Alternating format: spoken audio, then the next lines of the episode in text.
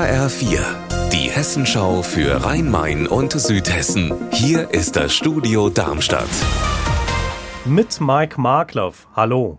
In einem großen Drogenprozess am Landgericht Limburg geht es um knapp viereinhalb Tonnen Kokain im Wert von rund 125 Millionen Euro.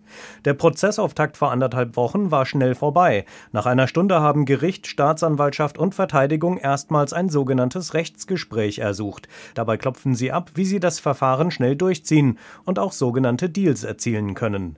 Heute ist das Ergebnis des Gesprächs verkündet worden. HR4-Reporter Benjamin Müller, was ist rausgekommen?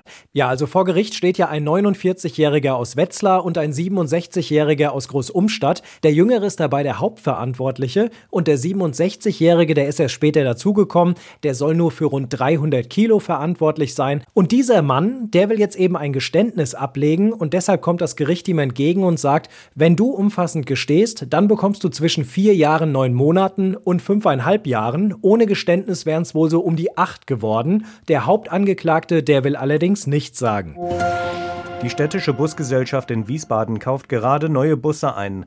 Die sind besonders lang, 18,70 Meter. Andrea Bonhagen in Wiesbaden, was ist an diesen großen Bussen so toll?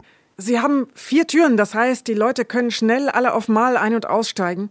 Es gibt in der Mitte gut Platz für Rollstühle, Rollatoren und Kinderwagen und es ist Platz für 18 Menschen mehr im Vergleich zum Vorgänger. Also dieser Bus kann mehr als 160 Menschen auf Mal transportieren. Insgesamt sollen 36 solcher Busse kommen. Die passen gerade so um die Kurve auf dem Betriebshof. Zuletzt hat man mit großen Shows neue Elektrobusse und Wasserstoffbusse bei SW-Verkehr gefeiert. Warum jetzt wieder Diesel? Tja, es heißt, es gibt keinen Platz für mehr als 120 Elektrobusse, weil die auf dem Betriebshof alle ihre eigene Ladesäule bräuchten. Also muss die Wasserstofftankstelle wieder weg, um Platz zu haben. Die neuen Diesel klingen so, wie immer.